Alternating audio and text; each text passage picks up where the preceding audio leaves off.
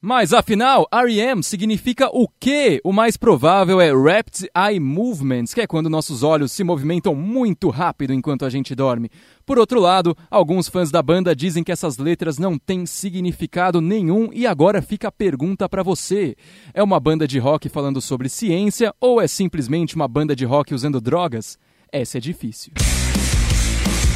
Esse é o Desvendando Discos, e para você que está chegando atrasado nesse podcast, de vez em quando eu gosto de pegar um álbum do passado, um álbum que teve um relativo sucesso, e ver se isso ainda é válido nos dias de hoje. Por acaso, eu tenho um livro aqui chamado Mil e Um Discos para Ouvir Antes de Morrer, uma obra que promete a você, o leitor, que cravada ali naquelas páginas se encontra nada menos do que a verdade absoluta sobre o que é música de qualidade. Bom, exageros à parte, para o episódio de hoje eu abri esse livro numa página aleatória e me deparei com um disco de 1992, Automatic for the People, do R.E.M. O R.E.M. foi uma banda de rock alternativo dos Estados Unidos porque já terminou em 2011 e a gente pode dizer com bastante segurança que foram pioneiros desse movimento. Em algum momento também as músicas dos caras acabaram atingindo gente de qualquer estilo, ou você vai dizer que nunca escutou uma Shiny Happy People com aquele clipe perturbador das pessoas felizes e dançantes, ou quem sabe você escutou a incrível Losing My Religion. Os dois best-sellers dessa banda foram os discos Out of Time de 1991, que contém essas duas faixas que eu acabei de citar, e o Automatic for the People de 1992. E eu já adianto para vocês que o forte desse CD são as letras, assim como as letras por toda a discografia do R.E.M., então eu vou focar mais nesse aspecto aqui nesse review. O disco abre com a faixa Drive, que é uma música interessante, mas eu não consigo deixar de pensar que eles foram montando essa música ao acaso sem saber muito bem para onde ir. Entretanto, a letra da música é sobre ter o controle da sua vida, é sobre pôr as duas mãos no volante e escolher a sua direção. Talvez seja por isso que a faixa não chega em nenhum lugar musicalmente, como se fosse um comentário de que na vida a gente realmente não sabe para onde está indo. Eu Provavelmente fui longe demais aqui? Sim. Próxima! Faixa número 2, Try Not to Breathe. Ela é repetitiva pra caramba, então pode acabar passando despercebida. O legal é que o eu lírico aqui é um cara que tá mais ou menos aceitando uma morte misericordiosa do que continuar sofrendo. O que fica extra interessante quando você coloca isso ao lado do fato de que o Kurt Cobain tinha esse disco no rádio dele no dia que ele morreu.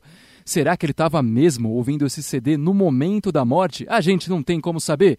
Eu vou deixar isso pro pessoal das teorias da conspiração que dizem que o suicídio, entre aspas, do Kurt Cobain foi armação.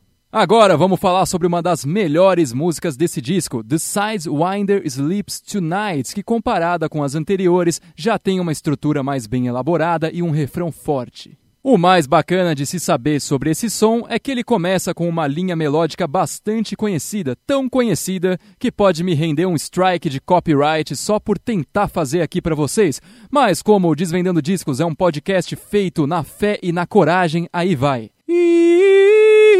Quando eu ouvi isso, eu pensei, nossa, olha os caras copiando o Rei Leão na cara dura, mano. Mas espera aí, esse álbum é de 92 e o Rei Leão é de 94? Será que foi o contrário então? Eu não acredito no que eu ouvi. Não acredito no que eu ouvi, não pode ser verdade isso que eu escutei agora. Eu comecei a minha investigação pelos comentários no clipe dessa música no YouTube e não achei nada, o que é surpreendente, porque os comentaristas de YouTube normalmente são as pessoas mais sábias e mais donas da razão que você pode encontrar.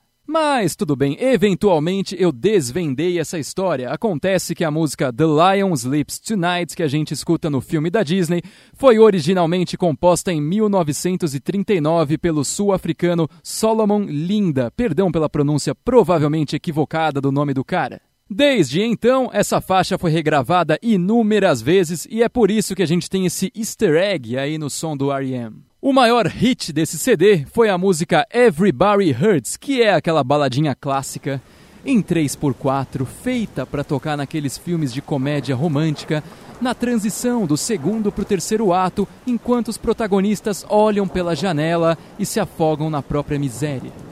A gente tem uma faixa instrumental agora, chamada New Orleans Instrumental Number One, que é a faixa instrumental mais pulável que eu já ouvi na minha vida. Parece que o disco tá literalmente te falando que é a hora de aproveitar para ir no banheiro. Depois disso, a gente tem uma sequência de músicas muito repetitivas, onde não tem muita coisa acontecendo. São elas Ignoreland, Star McKitten e Monty Got a Raw Deal. Essa última, pelo menos, tem uma letra interessante, falando sobre como é possível encarar o seu presente com um passado que te assombra. E para falar sobre isso, o vocalista conta a história de um ator de Hollywood das antigas, o Montgomery Clift, que sofreu um grande acidente de carro que destruiu a carreira dele e fez com que ele morresse afundado em álcool e analgésicos como um anônimo que é bem mórbido, para dizer o mínimo, assim como a última faixa do disco, Finds the River. Aqui, o rio é uma metáfora para o fluxo natural da vida, que é caminhar na direção da morte.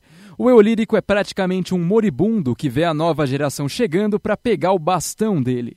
Então também tem aí essa ideia de partir, mas se esforçar para deixar algo de valor. E foi exatamente isso que esse disco fez, eu não vou mentir. Por um lado, puramente musical, você não está perdendo nada deixando de ouvir esse CD. Se você não for o tipo de pessoa que curte pirar na letra das músicas, eu nem recomendo esse negócio.